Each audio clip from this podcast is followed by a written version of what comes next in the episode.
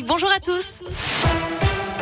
Et on commence avec le trafic. Ça roule plutôt bien en ce moment sur euh, l'agglo lyonnaise. À noter que les lignes A et D du métro ont progressivement repris à Lyon. La station Bellecour n'était plus desservie à cause d'un colis suspect. À la une, non pas un, mais deux tests négatifs pour retourner à l'école. Le ministre de l'Éducation annonce un changement de protocole dans les classes où un cas positif de Covid sera détecté. Tous les élèves devront se faire tester au moins deux fois, donc à plusieurs jours d'intervalle avant de pouvoir revenir en classe. Parmi les mesures annoncées hier par le gouvernement, le retour des jauges également pour les grands rassemblements. Pas plus de 2000 personnes en intérieur, 5000 en extérieur. Dans les concerts, tout le monde devra profiter du spectacle en étant assis. Dans les cafés, les bars, les restaurants, il faudra s'asseoir aussi pour consommer. Interdit enfin de manger ou de boire dans les transports en commun, les cinémas ou encore les salles de sport. Par ailleurs, les règles d'isolement des personnes positives ou cas contact devraient être allégées. Un nouveau protocole sera dévoilé vendredi. Et pour accélérer la campagne vaccinale, le délai entre chaque dose de vaccin est réduit à trois mois à partir d'aujourd'hui. À noter enfin qu'il n'y aura pas de couvre-feu le soir du 31 décembre. À ce propos, les transports en commun s'adaptent. À Lyon, les quatre lignes du métro et le funiculaire de Saint-Just circuleront tout la nuit du 31 décembre au 1er janvier. Un ticket soirée à 3,20 euros sera mis en vente pour circuler sur les réseaux de 19h à 4h du matin. On vous a mis toutes les infos sur radioscoop.com.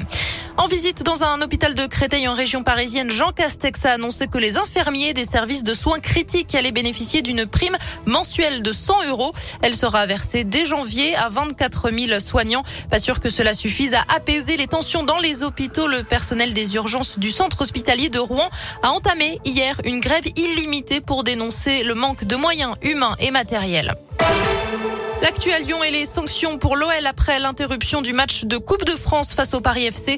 Un match perdu pour les deux équipes. Les deux clubs sont éliminés de la, la compétition.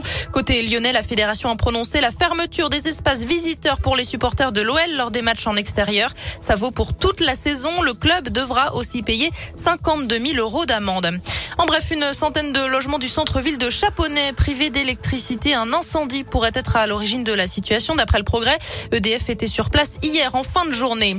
Allons-nous battre des records de douceur pour les derniers jours de l'année Selon les prévisions de Météo France, les températures des jours à venir devraient se situer bien au-dessus des normales saisonnières. Ça concerne tout le pays. Lyon est concerné aussi avec jusqu'à 12 degrés attendus dans la nuit de mercredi. Le dernier record pour un 29 décembre, c'était 10 degrés. C'était en 1978.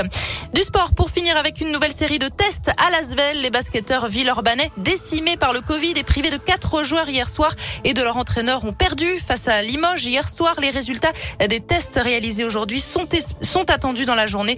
Euh, la prochaine rencontre face au Bayern Munich jeudi en dépend. Excellente fin de journée à tous sur Radio Scoop.